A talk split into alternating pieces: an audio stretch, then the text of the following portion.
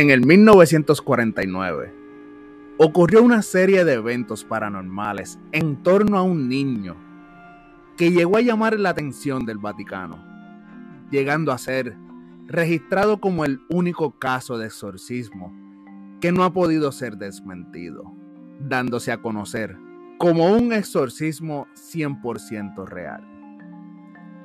Es el caso del exorcismo de Ronan Hunkeler, la verdadera historia detrás del exorcista.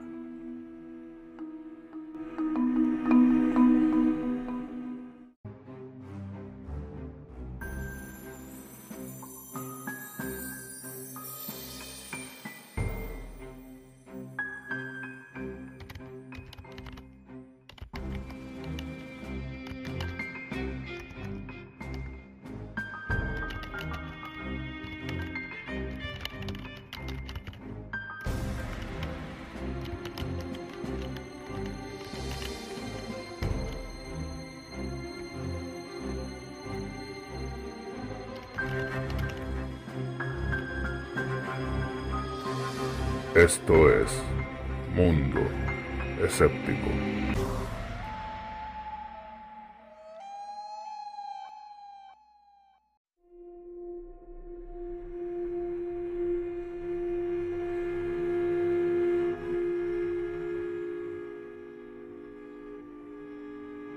Saludos, les habla Ricky y bienvenidos una vez más a Mundo Escéptico. Antes de empezar con el episodio de hoy, les pido unas disculpas por la tardanza de este episodio y les doy las gracias por su preferencia. Como ya les mencioné, en el episodio de hoy les traigo uno de los eventos paranormales más aterradores que se tenga documentado. Pero antes de tocar este tema, ¿qué tal si desglosamos un poco qué es una posesión demoníaca? Según la creencia popular religiosa, cuando un espíritu maligno, fantasma, demonios y entidades de energía oscura o baja toma control del cuerpo de una persona, es considerado una posesión demoníaca o un endemoniado. Ahora bien, ¿qué tal si hacemos una clasificación de síntomas para una fácil referencia de lo que es una posesión? En primer lugar, tenemos los ataques a los cinco órganos de los sentidos. En esto podemos encontrar el mal sabor en la boca, sentir que los ojos están siendo empujados hacia adentro, irritación o ardor en los ojos, etc. Resequedad de los labios, la boca y la garganta, piel aceitosa, erupciones o irritación en la piel y la inquietante sensación de ser tocado. En segundo lugar, podemos hablar del dolor. En otras palabras, sensación de pinchazos, dolores de cabeza o migrañas, dolor de espalda severo, dolor de cuerpo e incapacidad para moverse, y la experiencia de ser estrangulado. En tercer lugar, podemos encontrar lo que se denomina como los síntomas relacionados con los nueve orificios del cuerpo. En otras palabras, cuando se está cerca de una influencia sádvica, los fantasmas o demonios o energías negativas salen del cuerpo a través de cualquiera de los nueve orificios, es decir, los dos ojos, las dos fosas nasales, los dos oídos, la boca, el pene o la vagina y el ano. El poseso puede sentir como si un gas estuviera saliendo de cualquiera de estos orificios, o se puede experimentar tos, bostezos, eructos, estornudos, etc., según el orificio involucrado. En una cuarta categoría encontramos el sistema digestivo.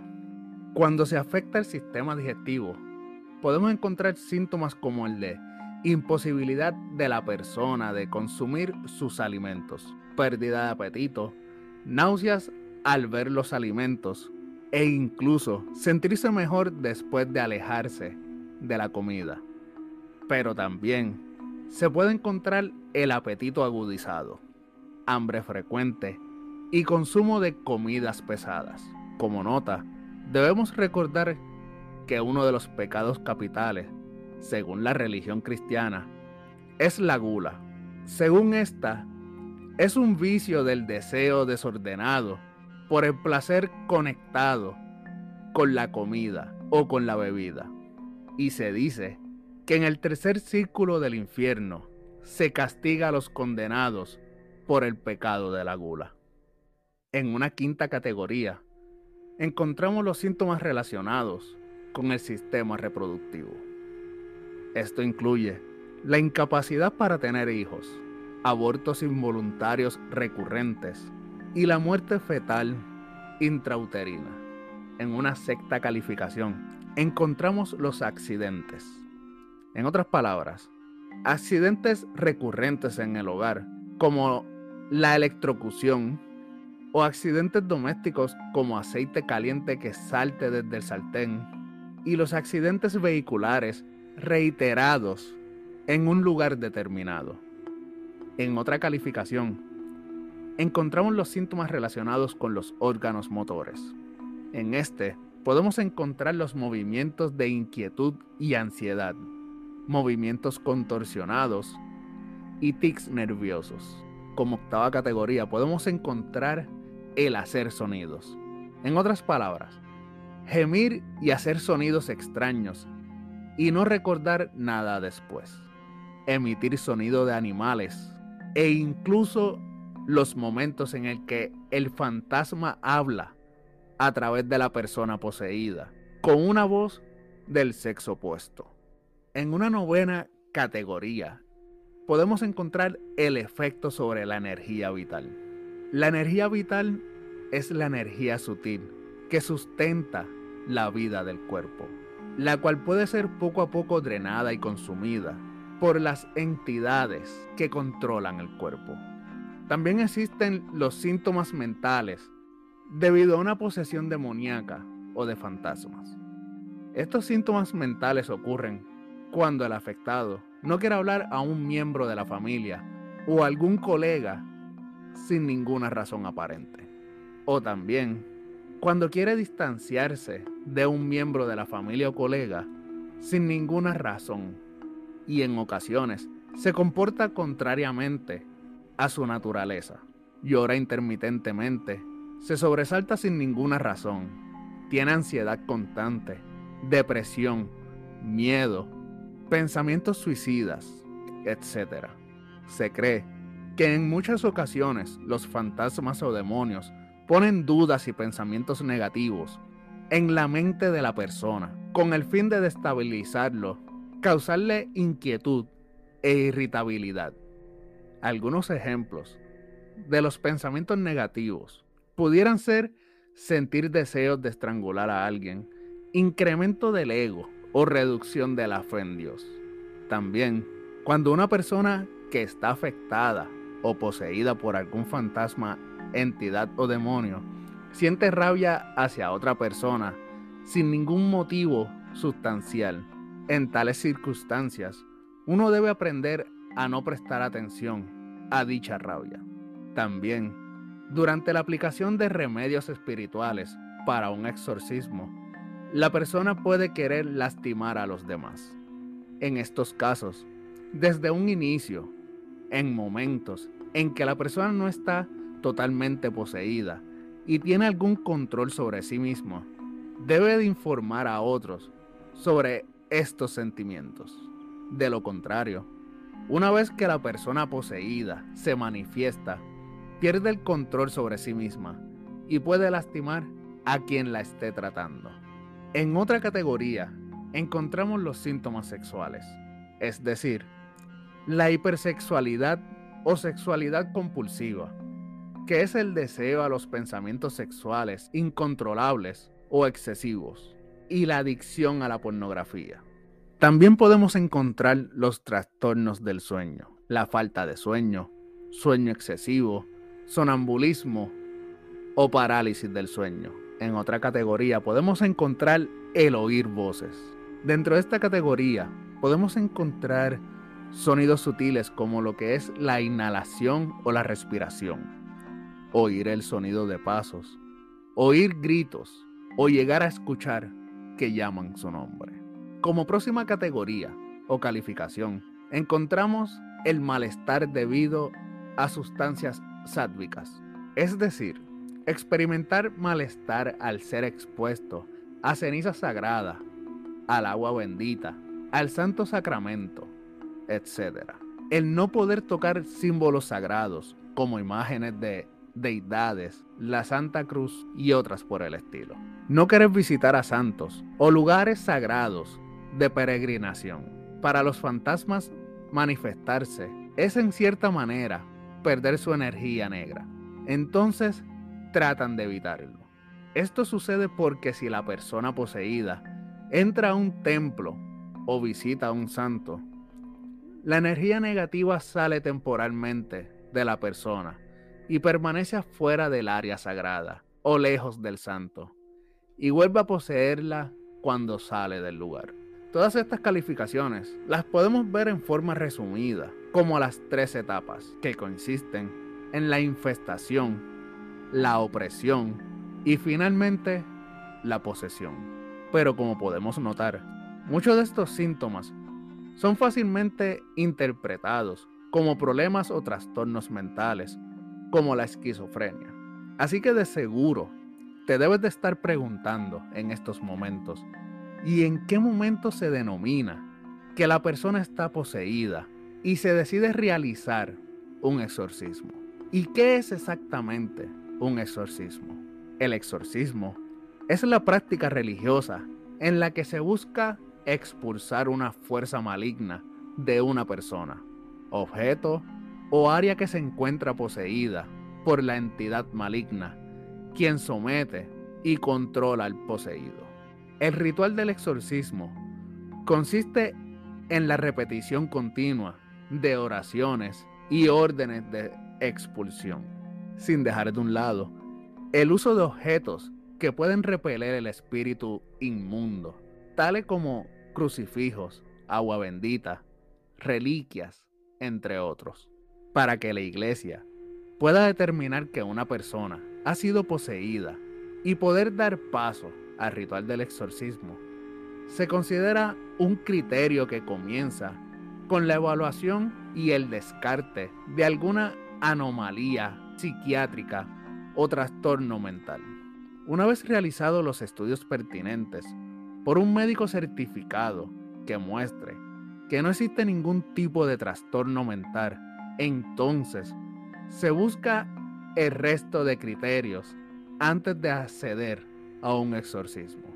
Estos son la aversión hacia Dios, la Virgen, los santos, la cruz y las imágenes sagradas la xenoglosia, o el hablar en lenguas desconocidas, o preferiblemente lenguas muertas, que el sujeto de ninguna manera ha podido aprender por su cuenta. La precognición, que es la habilidad de saber eventos futuros o tener conocimiento de cosas ocultas. Y el sansonismo, o el demostrar más fuerza de lo normal. En otras palabras, una fuerza sobrehumana. Para la práctica del exorcismo, es necesario, antes que nada, ser sacerdote de la Iglesia Católica. La autorización del obispo de la diócesis correspondiente, previa recomendación de un tribunal eclesiástico competente en esta materia, que puede ser concedida vez por vez para cada caso específico o de manera general por un periodo determinado al sacerdote que ejerce el ministerio de exorcista en la diócesis. Generalmente, esa autorización tiene una validez de tres años y se entiende extinguida esa validez pasado los tres años de ser expedido o si hay un cambio de obispo en esa diócesis, por lo cual deberá ser renovado ese permiso. Ahora bien, Consideraba de mucha importancia estos datos, ya que muchos de estos los veremos en los sucesos documentados dentro de este caso, tan importante dentro de las posesiones demoníacas y el exorcismo. Pero ahora sí, sin más preámbulos, ¿qué tal si entramos al tema principal de hoy? El exorcismo de Ronald Hunkeler. Ronald Doe, John Hoffman y Roland Doe son uno de los tantos seudónimos con el que encontramos esta aterradora historia, ya que la Iglesia Católica quería proteger la verdadera identidad de un niño de 13 años, nacido el primero de junio del 1935 en Cottage City, Maryland, como si fuera parte del cliché de todas las películas de horror que tratan sobre posesiones y exorcismo. Todo comienza con un juego de cuija en la 3807 de la avenida 40 de la localidad de Maryland, donde nuestro protagonista vivía junto a sus padres y su abuela. Al joven Ronald Hunkeler, hijo de Edwin Hunkeler y Odell Coppage Hunkeler, se le fue obsequiado dicho juego por su tía Tilly, quien también es nombrada bajo el seudónimo de la tía Harriet. Tilly era una gran influencia para Ronald, ya que básicamente ayudó en la crianza junto a sus padres. La tía Tilly era una experimentada espiritista y utilizaba la tabla para comunicarse con los muertos, pasatiempo que compartía con su sobrino. Ella fallece de esclerosis múltiple el 15 de enero del 1949, a sus 54 años de edad, lo que aparentemente desató los eventos paranormales y la actividad demoníaca. Todo comenzó el 15 de enero, cuando Ronald y su abuela empezaron a escuchar un gotereo que se podía escuchar por varios lugares de la casa, sin que se pudiera determinar de dónde procedía. Días después, un cuadro de Cristo que se encontraba en la habitación de la abuela comenzó a sacudirse como si alguien estuviera golpeando la pared de atrás. Y luego comenzaron a escucharse arañazos en la madera del suelo, ruidos que comenzaban todas las noches, a las 7 de la noche, y continuaban hasta entrada la medianoche. En un comienzo, los padres de Ronald no le dieron mayor importancia, achacándolo todo a una posible plaga de ratas.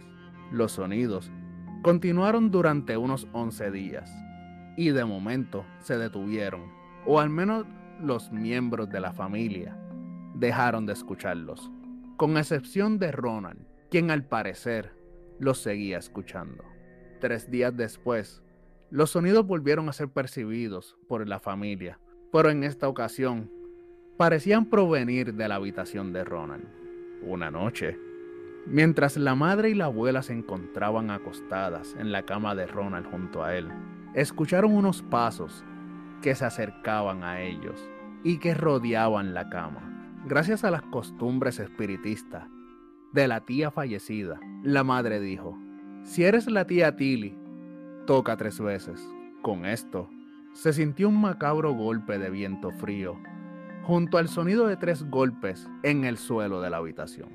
Luego, los sonidos de rasguños parecían provenir del matre o corchón donde estaban el cual empezó a temblar. Hasta el momento, podemos ver los claros signos de la primera etapa de una posesión, la infestación. Una noche, las cuatro esquinas de la corcha se levantaron apuntando al techo y cuando los presentes las fueron a tocar, éstas volvieron a caer en su lugar. Algunos días después, el 26 de febrero, rasguños empezaron a materializarse en el cuerpo del niño durante aproximadamente cuatro noches seguidas. En la cuarta noche, empezaron a formarse palabras en la piel del niño a través de los rasguños. Mientras esto sucedía, su madre estaba contemplando la idea de llevar a su hijo a San Luis, su ciudad natal, con la idea de ayudarlo. Y de repente, la palabra Luis apareció en el cuerpo del niño, en el área de las costillas, como si la entidad estuviera escuchando los pensamientos. Luego, la palabra sábado se materializó en su cadera cuando la madre contempló que si mejor se quedaban donde vivían, para que Ronald no tuviera que ausentarse a la escuela, apareció la palabra no. Y seguido a esto, empezaron a ocurrir más eventos paranormales en la casa.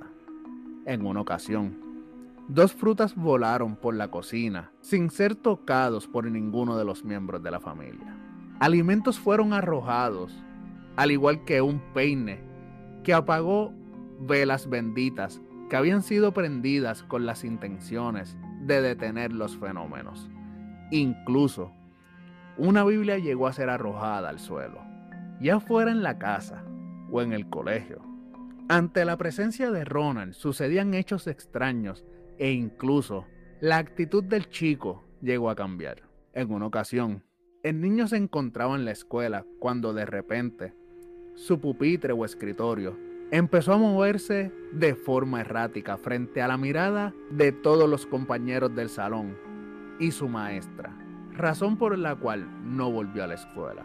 Sus padres decidieron someterlo a estudios médicos, buscando ayuda de psicólogos, psiquiatras y médicos, pero los diagnósticos apuntaban a que no habían encontrado nada extraño.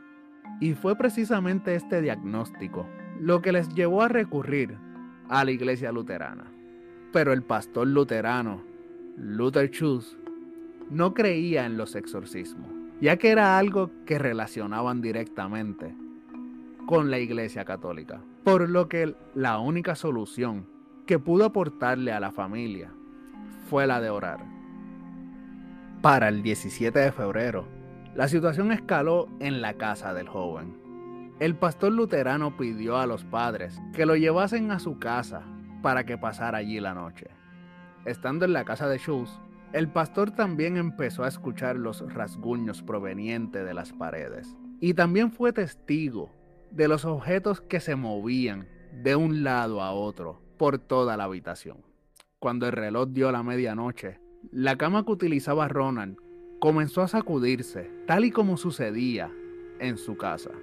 El luterano optó por levantarlo y sentarlo en una silla, la cual se volcó lentamente hacia adelante con Ronald, por lo que decidió que lo mejor era tumbarlo en el suelo sobre una manta. Pero a las 3 de la mañana, el chico y la manta se movían como una sola cosa, despacio, por debajo de las camas. Ya para este momento, hemos presenciado el segundo signo clásico de la posesión, la opresión, que es cuando la entidad ataca físicamente y psicológicamente a la víctima. Schultz decidió trasladar este caso al laboratorio de parapsicología de la Duke University en Carolina del Norte y finalmente sugirió a la familia acudir a un sacerdote católico, E. Albert Hodge, cuyo seudónimo con el que lo pueden encontrar en los relatos es William Bowder. Tras comprobar por sí mismo que el chico mostraba evidencia de una posesión demoníaca, pidió al arzobispo O'Boyle permiso para proceder a realizar el exorcismo. Pero este acto debía realizarse en un lugar sagrado, por lo que decidió ingresarlo en el hospital universitario de la ciudad. Durante una sección de exorcismo, Ronald mostró uno de los signos de posesión, el sansonismo, cuando con una fuerza sobrehumana logró romper las ataduras que ataban sus manos a la cama. Y fue allí donde Ronald logró arrancar un resorte o muelle de debajo del colchón, el cual le clavó a Hush en el brazo izquierdo, cortándolo profundamente, obligando a que se detuviera el rito del exorcismo de inmediato. Tras estos sucesos, la familia decidió mudarse a San Luis con unos familiares. Una vez allí, los Unkelers recurrieron al padre Bishop, quien el 9 de marzo visitó a la familia en compañía del padre Bowden. Al entrar a la habitación donde se estaba quedando Ronald, lo encontraron acostado sobre una cama que temblaba violentamente. Se acercaron y levantaron la camisa de Ronald en búsqueda de marcas en su cuerpo. Y sobre el pecho encontraron una marca de quemadura que formaba la palabra hola. Los sacerdotes, junto a cinco familiares del niño, presenciaron cómo la cama se movía sola y al aguantar en la cama, el madre se siguió moviendo, aun cuando tres de sus primos se habían sentado encima de este para tratar de detenerlo con el peso. A estas alturas, los familiares empezaron a hacer preguntas al ente para comprobar que se tratara de la tía Tilly, ya que durante todo este tiempo aún pensaban que se trataba del espíritu de ella. Así que le preguntaron por un dinero oculto que solo la tía tendría conocimiento. El ente les reveló que se encontraba en una caja fuerte en el ático. Detalle que fue comprobado por el papá de Ronald. Gracias a esto, el padre Bishop presenció uno de los signos de una posesión, que le confirmó que necesitaban ayuda espiritual. La cognición, o el saber cosas que la víctima no tiene forma de saber. El 16 de marzo, el arzobispo, después de escuchar el testimonio de Bishop, otorgó el permiso para proceder con el rito romano del exorcismo. Es aquí que se les unió un tercer sacerdote, llamado Walter Halloran, de 27 años, para que ayudara a sujetar al pequeño Ronald durante el ritual. Ese mismo día, cuando llegaron a la casa, a las 10.30 de la noche, Ronald fue enviado a la cama y el padre Bowden fue llamado para ayudar a confesarse. Luego, el padre Bishop junto a tres familiares entraron a la habitación y se prepararon para comenzar un exorcismo. Todos los presentes se arrodillaron y empezaron a rezar juntos. El padre Bishop recitó el prequipio para luego dar las cuatro ordenanzas al ente, que son sumamente importantes en el ritual romano. Estas ordenanzas son saber el nombre del demonio, el día y la hora de partida de este demonio. Se le indica al demonio que debe de obedecer en todo al exorcista y se le ordena que no haga daño a los presentes. Al momento de pedir el nombre al demonio, se materializaron tres líneas de raspazos en el estómago de Ronald, quien mantenía sus manos visibles. Luego, se siguieron materializando rasguños por sus piernas, muslos y espalda, pecho, cara y finalmente en el cuello. Entre estas marcas se podía percibir una imagen del diablo sobre su pierna derecha y la palabra Hell o infierno sobre el pecho de forma invertida, como si las intenciones fueran que la palabra fuese legible para Ronald. Para cuando se ordenó que dijera cuando saldría la palabra go o irse, se talló en su entrepierna, junto a una flecha que apuntaba a su pene. Detalle que fue percibido o interpretado por los sacerdotes como una señal de que el demonio saldría del cuerpo del niño en forma de orina.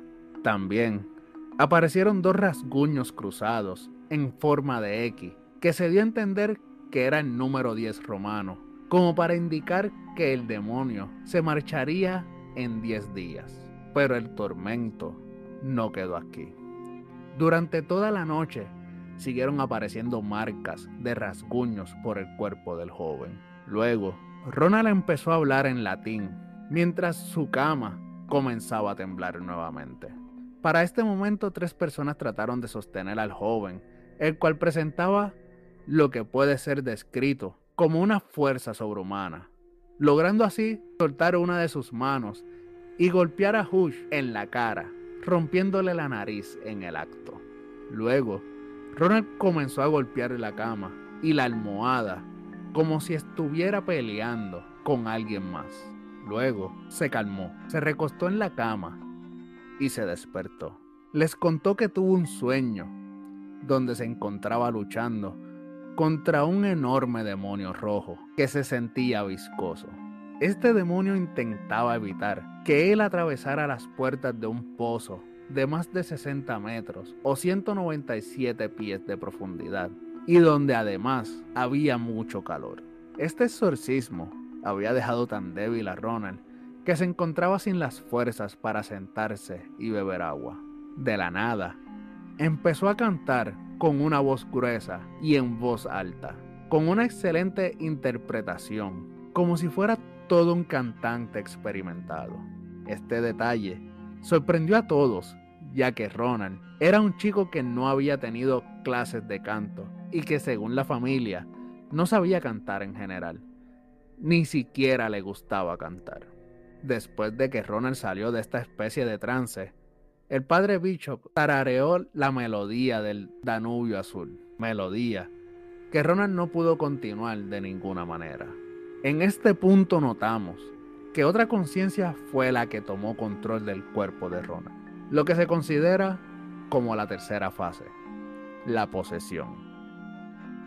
Para el 18 de marzo, mientras los sacerdotes rezaban, Ronald se paró sobre la cama y se arrancó el elástico de su ropa interior. Se la arrojó a los sacerdotes y luego les vomitó encima, como enseñar de desprecio a estos. Ya para el 20 de marzo, Ronald empezó a orinarse en la cama y en ocasiones orinaba a los sacerdotes. Ya en estos momentos, los sacerdotes tomaron la decisión de continuar el exorcismo en el Hospital de los Hermanos Alexianos de San Luis. Día tras día, se repetía un mismo ciclo. Los sacerdotes llegaban para hacer sus rezos. Ronald entraba en trance y bajo esta conciencia oscura se volvía agresivo e insultaba a los sacerdotes hasta que caía en karma, aparentemente gracias a los rezos. El 31 de marzo, Ronald empezó a escribir con un lápiz sin detenerse sobre la cabecera de su cama, la cual estaba forrada con una sábana blanca. Así que la familia optó por poner papel sobre la cabecera, y entre las cosas que escribió en más de una ocasión fue el número 10 en romano. También escribió, me iré en 10 días y luego regresaré una vez transcurrido cuatro días. También escribió, soy el diablo mismo y tendrás que rezar por un mes seguido en la iglesia católica.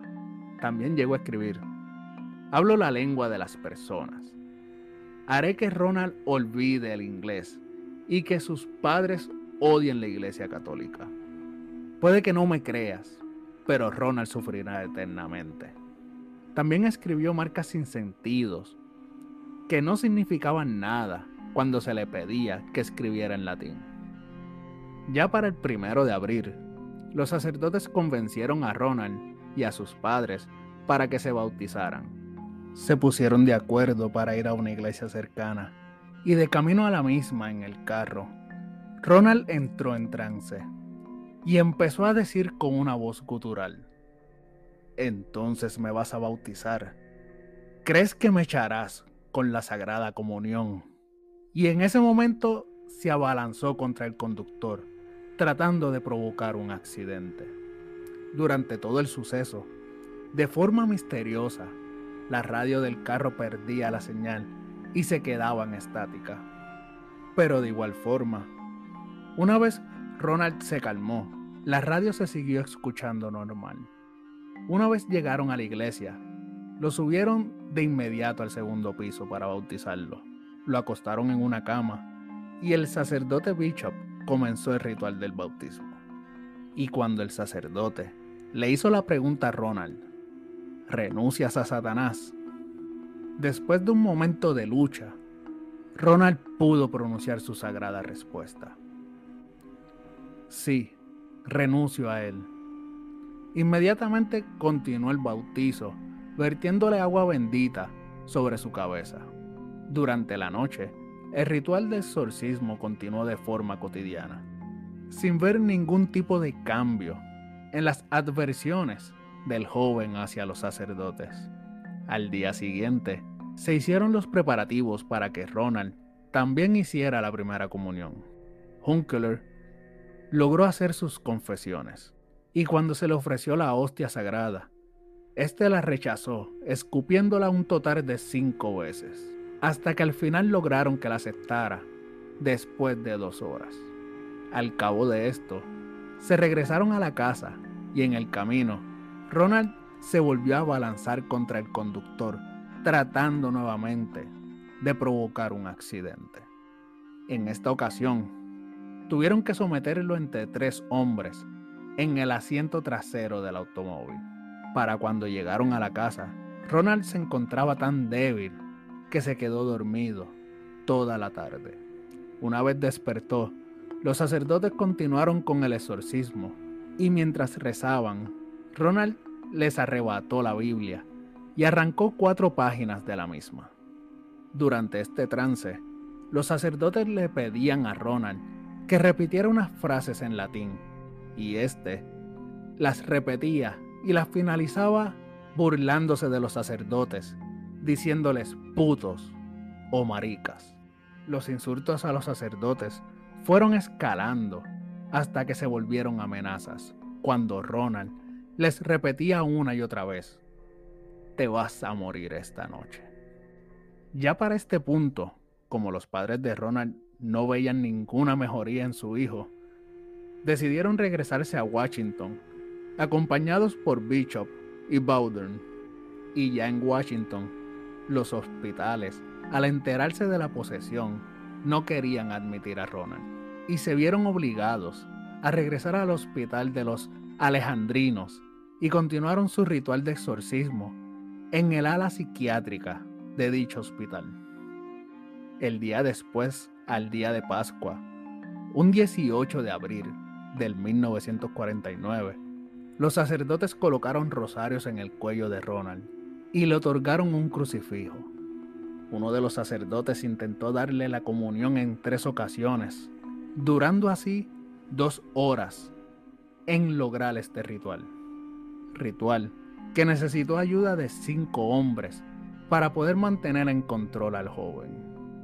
A eso de las 10.45 de la noche, Ronald, aún en trance, empezó a temblar levemente. De repente, comenzó a gritar, Satanás, soy el arcángel Miguel, y te ordeno, Satanás, y a los otros espíritus malignos, que abandonéis el cuerpo en nombre de Dominus, inmediatamente, ahora, ahora. Durante los próximos ocho minutos, Ronald empezó a temblar más fuerte, parecía tener un ataque epiléptico. Tiempo después, Ronald confesó a los sacerdotes lo que vivió durante estos ocho minutos. Mencionó que había una luz intensa blanca y que en esta se encontraba un hombre muy hermoso con cabello ondulado que se movía con el viento. Llevaba una túnica blanca que se le ajustaba al cuerpo. La tela daba la impresión de ser hecha de escamas. Solo la mitad superior del cuerpo de este hombre era visible en su mano derecha, sostenía una espada ondulada y ardiente frente a mí. Con su mano izquierda señaló hacia una cueva. Ronald dijo que alcanzó a ver al diablo en la cueva, que estaba en llamas. Al comienzo, el diablo se resistió y luchó, riéndose del ángel. Entonces, el ángel sonrió y le habló, pero el joven solo llegó a escuchar la palabra Dominus. Mientras el ángel hablaba, el diablo y otros diez de sus ayudantes volvieron corriendo al fuego de la cueva. Y después de que el diablo desapareció en las llamas, la palabra despecho apareció en las barras que ahora cerraban la entrada de la cueva. Luego de que los demonios desaparecieron en las llamas de esta cueva, Ronald describe la sensación de un tirón en el estómago seguido por un chasquido, y luego se sintió completamente relajado. En ese momento, Ronald abrió los ojos y con serenidad dijo, se fue.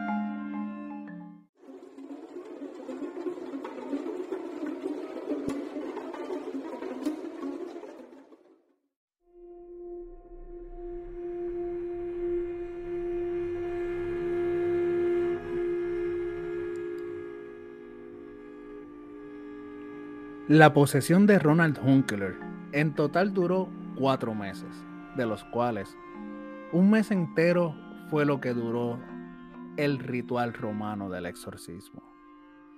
Después de estos aterradores sucesos, los padres de Ronald decidieron volverse a la religión católica y todos los sacerdotes involucrados juraron nunca hablar con nadie de lo ocurrido. Incluso la habitación donde ocurrió el desenlace del exorcismo fue clausurada y no se volvió a usar nunca más, y el ala completa fue demolida en el 1978. Pero, si los sacerdotes juraron no contarle a nadie lo sucedido, ¿cómo conocemos de estos hechos? ¿Y qué fue de la vida de Ronald Edwin Hunkler? Tenemos el conocimiento de lo sucedido desde la posesión hasta el exorcismo de Ronald, gracias al diario de 24 páginas que escribió el propio sacerdote que realizó el exorcismo, Raymond J. Bishop, diario del que se llegaron a hacer unas cinco copias, de las cuales una llegó a las manos del padre Eugene B. Gallagher, a quien se le hizo una entrevista que sería titulada Sacerdote libera niño de Mount Rainier, detenido por la empuñadura del demonio, por Billy Bricklin, el 20 de agosto del 1949.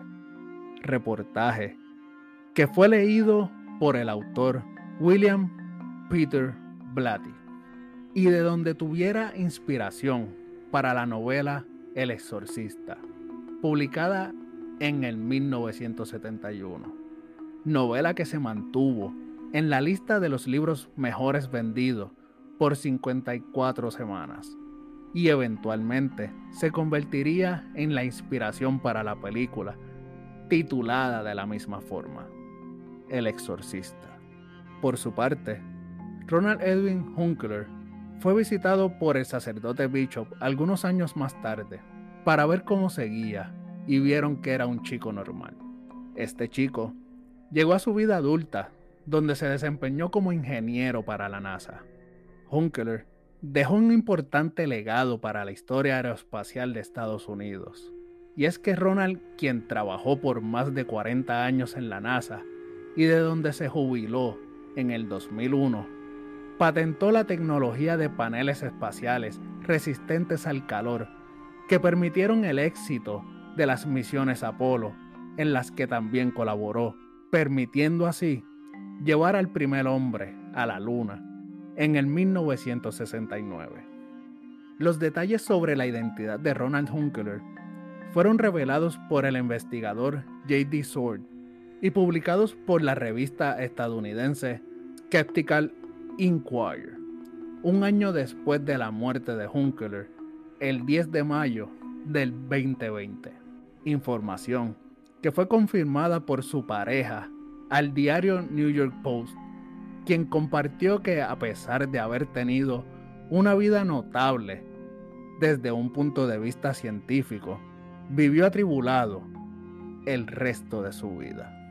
Ahora bien, cuéntame qué opinas de este interesante caso de exorcismo que ha sido tan famoso en el mundo del cine a través de la pequeña Regan en la película El exorcista. ¿Ya conocías la historia real? ¿Crees que este exorcismo fue real? ¿Crees en los exorcismos? Busca mis redes sociales y déjame tus comentarios. Me puedes encontrar en Instagram como mundo.escéptico y en Facebook me consigues como Ricky Pan Blanco, Mundo Escéptico. Y mientras disfrutas de tu estadía por este mundo que sigue creciendo, te invito a entrar al grupo oficial Escépticos donde podrás disfrutar y compartir de memes, fotos, videos paranormales, incluyendo recomendaciones de películas de terror y todo lo relacionado a este gran universo. Y también recuerden que Mundo Escéptico tiene su canal de YouTube. Búscame como Mundo Escéptico Podcast. Y si el contenido del canal es de su agrado, recuerden hacer lo propio del canal, dándole like y suscribir. Y no olvides activar la campanita para que estés al pendiente de las actualizaciones del mismo. También quisiera aprovechar para dar mis más apreciadas gracias a todos los escépticos que me escuchan y se han mantenido al pendiente de este podcast, a pesar de las esperas y las inconsistencias con las entregas. Este podcast sigue en pie gracias a ustedes y su preferencia. Sin más que decir, me despido. Que tengan una linda semana y nos escuchamos en una próxima ocasión, aquí en Mundo Escéptico.